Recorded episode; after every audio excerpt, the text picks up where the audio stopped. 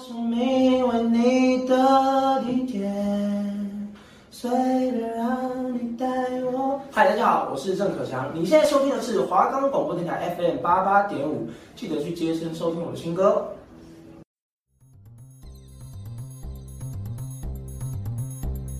八排十五号重新装潢，音效升级，确认过声音，这里就是对的电影院。那么厉害，客官老样子吗？套餐可乐、爆米花、吉拿棒，那帮您选定最好的位置，视野加，音效好。好的，欢迎入座八排十五号。我们的节目可以在 First Story、Spotify、Apple Podcasts、Google Podcasts、Pocket Casts、SoundOn，还有 KK Bus 等平台上收听哦。搜寻华冈电台就可以听到我们的节目喽。Hello，大家好，我是主持人 Sophia，我是 Jacqueline。今天我要和大家介绍一部我很喜欢的电影，名字有点长，叫做《从你的全世界路过》。它是二零一六年中国大陆的爱情片，改编自人气作家张嘉佳的同名畅销小说《从你的全世界路过》。然后张嘉佳呢，也是我很喜欢的作者之一。嗯、呃，女生吗？没有，是个男生。我之前高中的时候还一个人从台中来台北参加他的签售会，就是他从大陆很多地方都巡回签售。他那时候出了一本新书，叫做《云边有个小卖部》。然后呢，我就很喜欢，我就来台北找他。我甚至他的书简体版跟繁体版我都会买。哦，台湾的哦？没有，是大陆的。而且我离开签售会门口的时候，就被一个台大医科男搭讪，他说我很有气质。我真的觉得他是眼睛瞎，不然就是他没戴眼镜之类的。哎、欸，他是高雄人，和你一样。啊，高雄人的眼光我已经堪忧了。那还有后续吗？没有，就是没有多聊天。他也不是我的菜，我那个时候可能也没有心思去顾虑那些男生，所以就没有多聊。哦，好一个没心思，那不就是又一个从你的世界路过的人？哎、欸，厉害了，会接梗了。那是必须的吧，哈哈。好了，废话不多说，我觉得我们开始讲电影，因为今天的电影剧有点长。好，那从你的全世界路过里的三位男主角各自诠释三种不同的爱，那我们今天来一一讲解吧。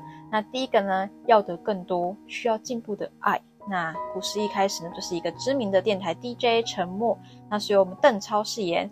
那他的频道呢，就像心灵导师一样啊，那在无数个夜里。拯救了无数个灵魂，但他呢却拯救不了自己。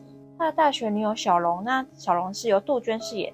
那在电台里呢是他的主管，那也是他的女友。那电影的一开场，在感性的嗓音跟全世界打招呼后呢，小龙就和陈默提了分手。那这一段的收音没关掉，所有观众都听到了。那从那天起，陈默就变了。那在失去小龙后呢，他像个小男孩一样，不停的百般胡闹，自暴自弃。那在女主角小龙的眼里呀、啊。他就是一个长不大的小孩，就两个人看未来的方向就是已经不一样了，就是未来不一样了吗？对，没错。那陈默就是浑然不知啊。陈默在看着别人的爱情，跟小龙说着“我说什么你都不懂”。然后当这句话说出口时呢，这两个人早已就是不同了，频率也早就不一样了。在一次争吵中呢，然后小龙就说。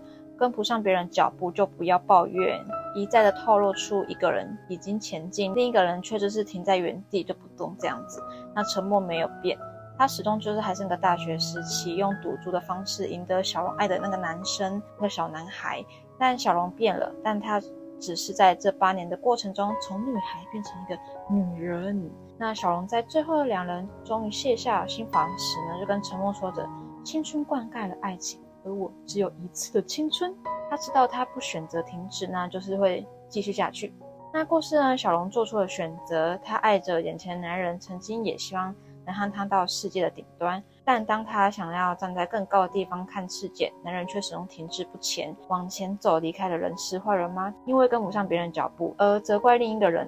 就像故事刻画的那样，邓超扮演的那个还没长大的孩子，那时的我们成熟了吗？或许我们相爱，但我们想要的未来却不同，前进的脚步呢也不一样。那时候呢，我们带着遗憾都没说，带着你变了误解而离开的对方。但等到有一天相遇，等对方都能云淡风轻坦白一切的同时呢，就会明白那时候的我们不是不爱，只是不再适合。这真的是我非常懂的一个情境，嗯，真的很懂。就是这个，光是自己看过一遍就懂。最后呢，我们曾经都希望眼前的他是最后的人，但经历到最后一刻前，都不知道最终会发生什么事啊！真的，就是很多事情难讲。那是不是再一次呢？最终能救只剩你一个人？其实谁都没有错。我在你的生命里呢，曾经也完整的盛开过。对，我觉得这个句话讲的蛮有道理的。这就是沉默跟小龙的故事想要带给我们的东西，就是我们在一起八年，虽然我们到最后就是分道扬镳，嗯、不代表我们那八年是错误的，因为我们都在彼此的生命中完整的爱过跟盛开过。对，好，那我这边呢要讲的是第二个故事，是痴心绝对天差地远的爱。这是我们的燕子女生，她是柳岩饰演的。然后她这个名字呢，在我们的猪头，他们自己的名字都很酷。她是岳云鹏，她是岳岳云鹏饰演的中国大陆一个喜剧相声演员。她在心中呢有特别的意义，因为呢，我们的燕子呢，她是我们大学时期的校花，然后也在我们猪头的世界里呢，是她一辈子都爱慕的人，就像燕子一样自由飞翔，但是她不可能抓得住她，可她却在。燕子受伤的时候，停靠在他肩膀的时候，给他依靠，给他温暖，就像我们常常自欺欺人一样，以为他会一辈子停留在这里。这段话呢，就简短的概括了燕子跟猪头的爱情中的角色。猪头这个人呢，这个名字一样，就是一个胖胖憨憨的一个男生，但他对爱情就是一心一意。我们燕子前面有说过，他是大学里面的校花，他每天呢，只要负责就是很漂亮的在世界各地拍照就好了，因为我们猪头都会寄钱给他。那有种浪漫的爱呢，就是这样天差地远的生活圈，两个人却误打误撞的开始被对方吸引。但其实这段感情，不管是作者还是看过电影的人，他们都觉得这就是一段纯粹利用的故事，你懂吗？会用你的钱去生活而已，这是一个利用的故事。然后我们猪头打工攒的钱呢，都寄去国外给燕子，然后放在他那里的那二十万就是人民币，以为燕子会帮他存起来。然后他就在想着说，我自己再另外凑个二十万，然后去付那种。因为大陆买房就是有什么分期头款之类的，就想说可以买个新房。嗯，结果呢，哦，就是不意外啊，那个钱都是被花光光的啊。我们猪头就想着说，等燕子要回来的时候，就是可以跟他求婚。但其实我们世界另一头的燕子呢，回来只是为了跟猪头郑重的 say goodbye。然后不难猜的剧情嘛，就是被利用的感觉。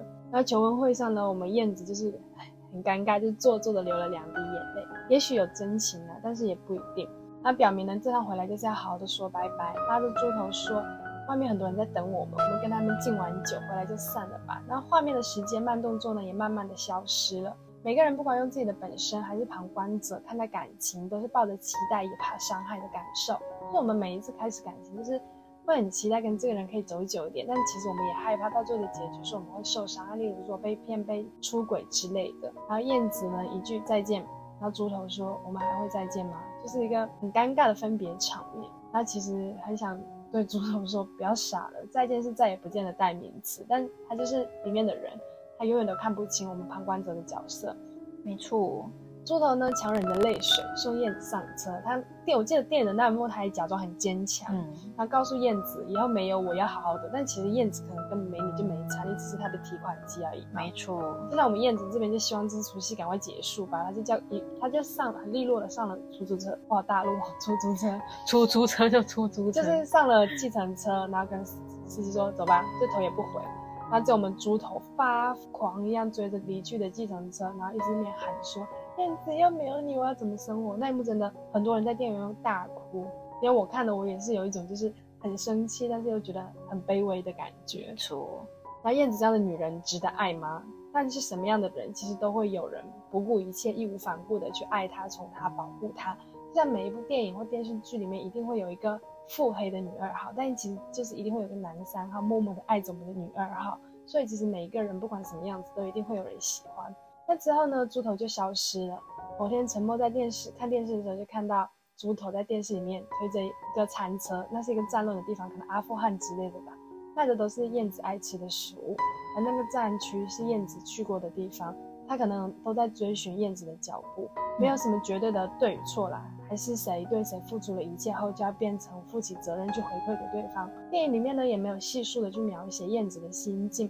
但也或许呢，在全世界都抛弃他、不相信他的时候呢，只有我们猪头在大学时候的呢，就愿意去相信他。不知道这样的情绪是不是真的让他在大学时呢，真心的爱上过我们的猪头。哦，我这边要补充，就是我们大学的时候，燕子是校花，她被爆出偷了室友的两千块人民币，然后整个学校呢就都很讨厌燕子，只有我们猪头相信她，站在她旁边说：“我相信你不是你偷的。嗯”所以他们那个时候就才开始在一起。所以说，只要心甘情愿，说谁可以说这样的爱是利用还是欺骗？只要在当事者的心里面不是，谁能说是？就像我们猪头，他觉得燕子是爱他的，那就是啊，谁能说燕子不爱他？嗯，对。所以就像我们猪头一直到最后都觉得他们会分开，是因为燕子这么漂亮的女生，我自己那么不好，是不是我拖累了她，给不了她想要的生活？这样不够好的心情，只有在另一半眼里是你是崇拜爱的时候，你才会出现自卑情结。如果你们两个人是平等的话，你可能就不会有这样的感受。当我们觉得一个人太好，比不上他的时候呢，往往就形成了生活中一种差距。当比较开始产生，这段爱其实就会失去了平衡。有些人用尽了全力想要去超越，但往往会在超越的同时失去了自己，或者是弄巧成拙。而有些人会开始形成自卑，觉得我配不上这份爱。一方面是觉得自己不不够好，一方面是被另一半的优越感长期的打压。所以我觉得大家千万不要在一段感情中失去自己。虽然感情就像是跳恰恰一样，你进一步退一步之中就是磨合，但长期跟着另一个人的拍子跳，这段舞最终还是会结束，因为你根本就没有跳出你想要的步伐出来，你只是一个配角而已。这样就等于只有一个人在跳。感情是双方的，就是没有谁比较高，谁比较厉害。所以希望大家都可以去找一份平等的爱，平衡的爱情。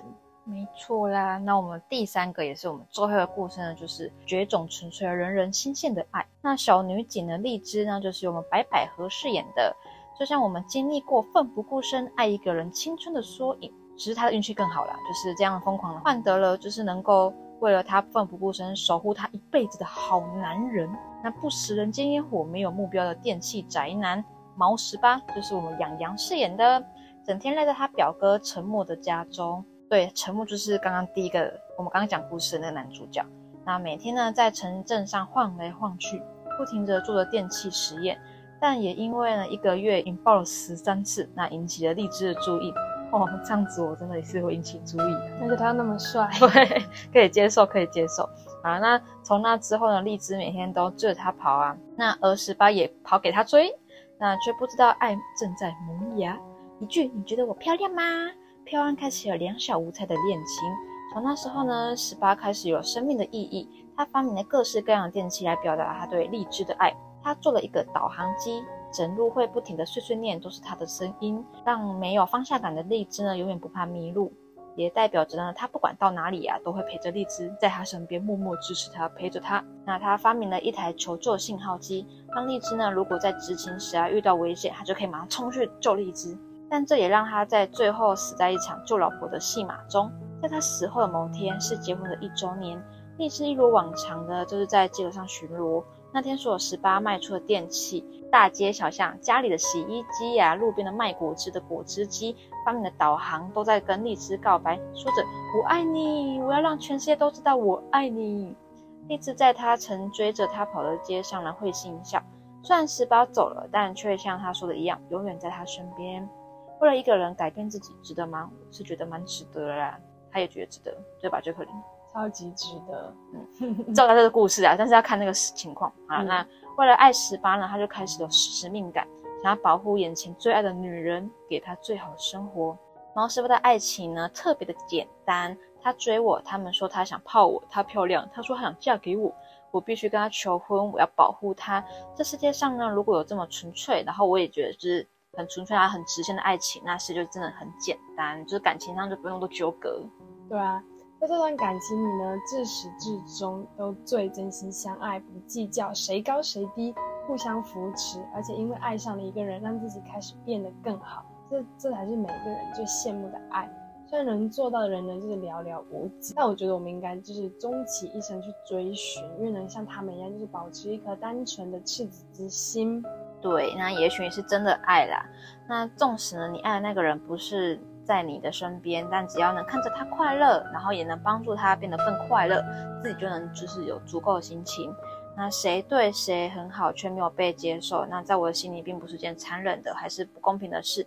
对一个人好呢，是自己的选择，而这选择是希望他快乐。哎，Sophia，你觉得什么是爱？就是你活到二十一岁，你自己经历过的。虽然我们没有到很老，这没有到年纪，没有到阅历很多，但你自己觉得什么是爱？我觉得爱哦，就是你可以，我不知道他会不会很老套，可是我觉得你你会因为你爱他，不管那个对方是你的家人，或是你的男朋友、女朋友，或是其他宠物什么，你就会为了他抛下你一些纪念原则。我自己是觉得这样，就是你觉得你为了他变得不一样，就是底线不一样了。但那个底线是还不会太 over，就是可能他只是改掉你的坏习惯，就可能你会。你在跟他在一起之前，或是你没有他之前，你就是乱丢袜子那种。嗯。可是你约他，他他说我觉得你这习惯不好，可不可以改掉？可是这个改掉是他希望你更好，他不希望你这么怠惰。就是在这个我觉得这改变这个爱之间是两个人要在合理的范围改变，两个人要在合理的范围一起成长，那才叫真的健康的爱。然后你也会为了他去改变你一些不好的小习惯，然后我就觉得这个就是一个不一样开始。就对这个人的喜欢有在更加温的开始，那听起来是互相的。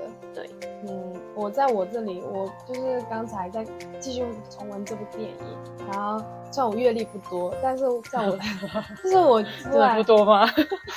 我很多吗？我不晓得，就是。好尴尬哦，你很奇怪，他不多，他不多，我跟他把我的人设都推翻掉了。哦哦，那你认真讲，跟你讲，给你反驳机会。没有，没有很多，好好一点点而已，几个而已。好好好，暧昧的人没有啦。好了好了，你继续讲。就是我自己觉得，不管亲情、爱情、友情，当你对一个人有了心疼，还有想要帮他分担的时候，我觉得那就是爱，就是你开始想对他负责了，嗯，是你开始心疼那个人了。举例来说，就是会不会有点偏同情的感觉？你是这种意思吗？啊、这是同情吗？因为我觉得听起来像同情。比如说，哦，你看到他可能突然一个很坚强的人，然后因为他家里可能只剩他妈妈这个钱，然后他妈突然挂掉之类的，然后你就觉得说啊，我觉得他好可怜哦，我对他好心疼哦，就感觉有点，就算你们两个可能之间有一有一个，可是我想要帮他分担呢，这样算吗？我觉得如果是你们，我的盲点呢？因为我的点是说，如果你今天是本身就有跟他在接触，他妈妈还没挂掉这个时间，我我没有说谁，我只是说个比喻，可能在他还没有去世之前，你们俩就有接触当朋友，然后其实你们就有一点那个感情在，只是刚好又遇到他妈这件事情，然后你就觉得说我要更想保护他，那这个情况下我觉得是 OK，就是因为他的脆弱迫使你想要更保护他这件事情，我是 OK 的。但是问题是，他就觉得说我我只是同情他，我觉得他比我。需要我的爱，就需要更需要我去同情他，那我觉得这样有点不太健康。就是是同情他，对，那突破我的盲点。但是我一直以来不是爱别人，我是想要同情他，因为我看到那种越惨的人，我就越喜欢。那可能是同情哦，你你要确定你你在跟他还，我会有个保护欲诶。但是你要跟他有一些什么友情的基础，或者是一些已经有在暧昧的基础，我觉得那这样 OK。可是你今天是完全没有，是看到路上啊小狗可怜。啊，流浪很可怜，那我就要保护他。那你就是同情心有点太泛滥。哎，等一下，我想过男生会听到这期节目吗？可是 我不晓得。哎，抱歉，在那么多男男生里面，有对一个是这种同情心，其他可能是真心喜欢的哦。好好，我不知道几个，我不知道几个，澄清一下，抱歉，五十个其中一个。抱歉，澄清一下，我不是对每个人都是同情哦，可能只有一个而已吧。对了，我是觉得你是健康健康。哎，那个也过很久了，好了好了，大家不要带入其中，没关系，被误会。好怕被误会，等一下我一个桃花都没有，大家都以为我是渣女，怎么办？没有啦，就只是他可能他他意思刚是我第一个讲，就是在一个健康的关系下，然后他可能遇到对方遇到什么挫折，然后就是他的母爱有点爆发，这样就是会想要保护照顾他，对你想要照顾别人，对啊对啊，那就是是你我不喜欢的话，他在场我也不会想要照顾他。那就是在我刚刚讲，就是你们两个是有诶、欸、感情的小小为基础下，他刚好发生一些变故，然后你突然想保护他这样子。但也有可能是他本来就发生这件事情，然后让你想要去跟他认识，那也是有可能。你突然辨别，我本来要进行一番就是我对爱的一个诠释，你突然推翻了我对爱的定义，突然觉得我的爱其实也没有那么爱。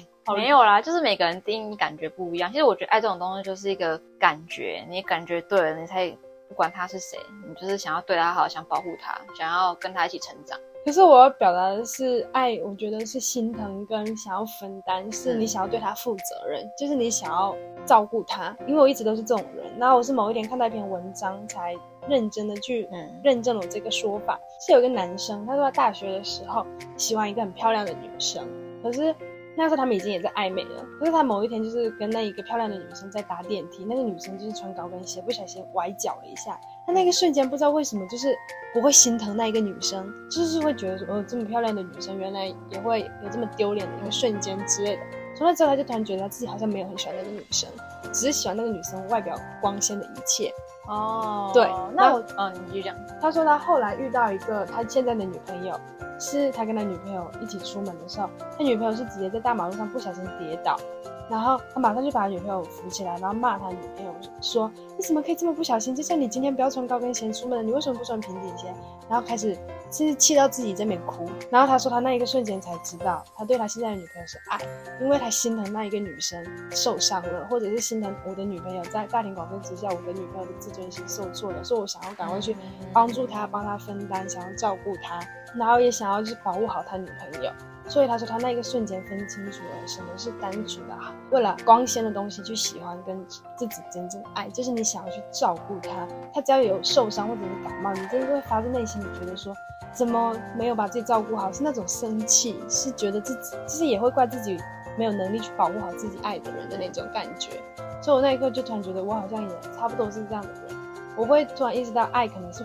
是分担跟心疼，是因为，因为我我能感受到自己是，就那个人对我来说是特别的，我想要为他分担一些什么，就是想要把自己付出给他，就是能接近所有的给你，我觉得那就是我对爱最好的诠释，就是我会心疼他，想帮他分担，想照顾他，就是。可能这是我自己个人的那种情节，没有，我觉得这个点都是基于在你刚才已经相处过一段时间，就是你刚刚讲的点太没有没有太表面，所以大家会可能会说，哦，你就是因为看他同，他很可怜才跟他想跟他认识。可是你现在点跟你跟朋友点是你就是已经相处过，只是你们没有意识到我其实对他感情不一样，只是他刚好要发生一些，他可能刚他刚刚你说你朋友的女朋友摔倒。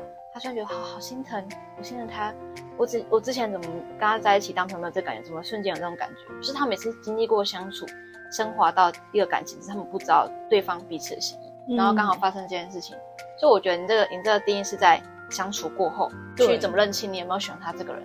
对，是相处过，相处过后你才想要去照顾他。没错，如果你真的只是因为他可怜的话，其实这个世界上很多人你都可以去同情他。啊、但我清楚意识到，我不是一个对每个人都有这种圣母情怀的人，嗯、所以我觉得能让我有圣母情怀的，那代表我蛮想为他负责，蛮想去照顾他的，帮助他。对，所以我后来就觉得，这对我来说就是我对爱最高级的定义，也可以说是喜欢的，因为讲爱其实有点沉重。就毕竟我们也没有那么老了，我们也才经过二十几年，才二十一岁而已。讲这个，对，人是人是能多老，是不是？对，因为往后人生还很长，谁知道？对啊。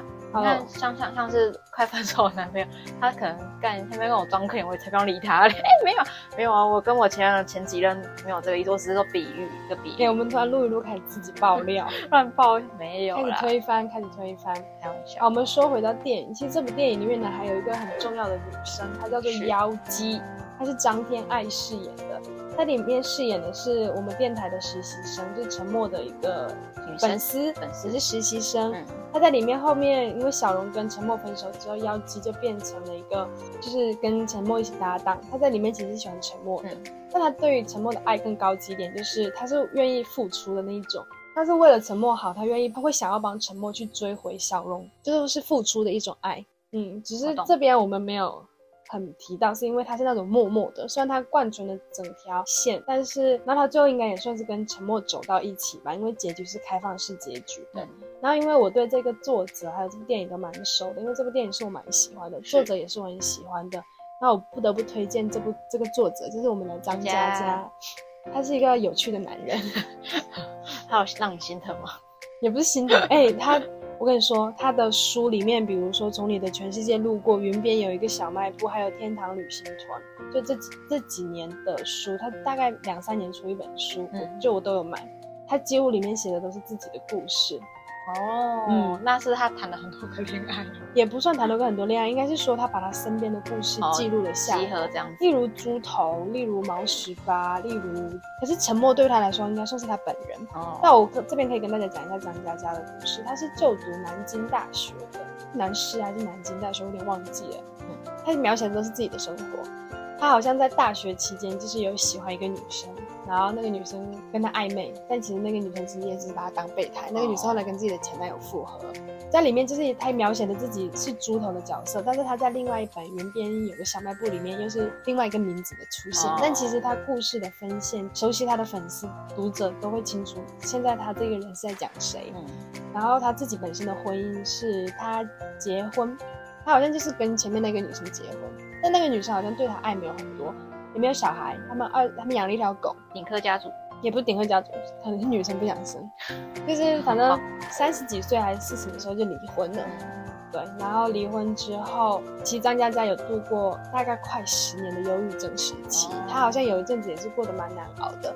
那但她最后就是熬出头，一直到二零一六年，我们的从你的全世界路过，他一开始是从大陆的微博里面就是。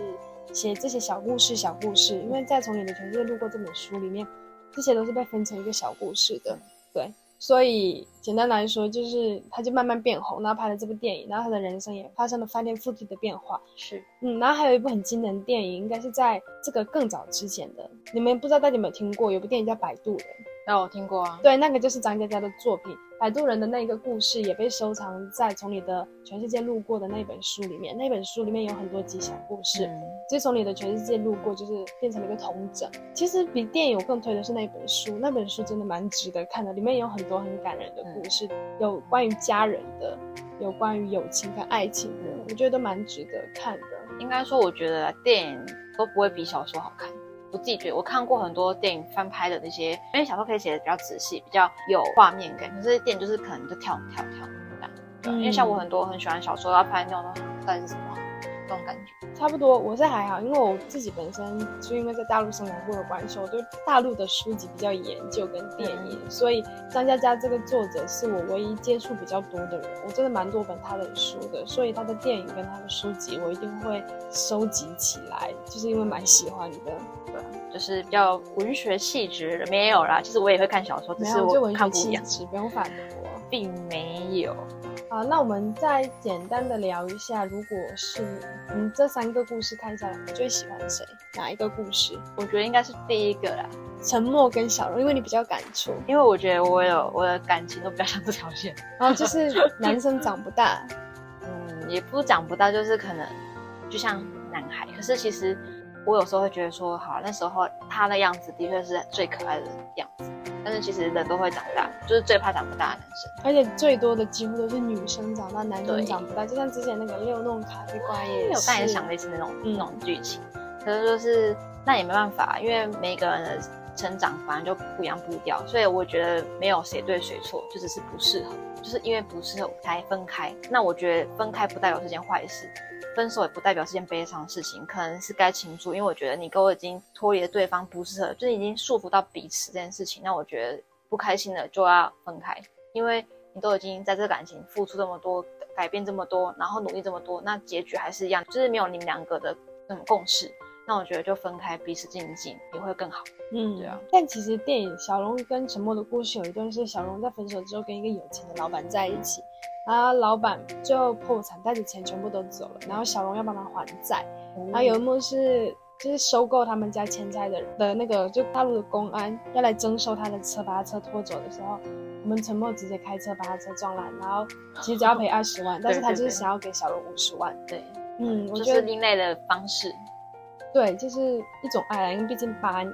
对啊，所以我觉得就是每个人爱的方式、表达方式不一样啊，他只是可能就不会表达，他可能就表达不清楚，然后会造成一些误会。反正大家就是要多看、多想、多交往，可能就会懂那什么意思。嗯，然后这里面还有一点是我们沉默的母亲，她其实在里面饰演的是一个老年痴呆症患者，嗯、所以其实电影里面也有讲到跟父母之间的感情，就很多很多元素。嗯，所以我觉得这部电影也是蛮推荐大家的。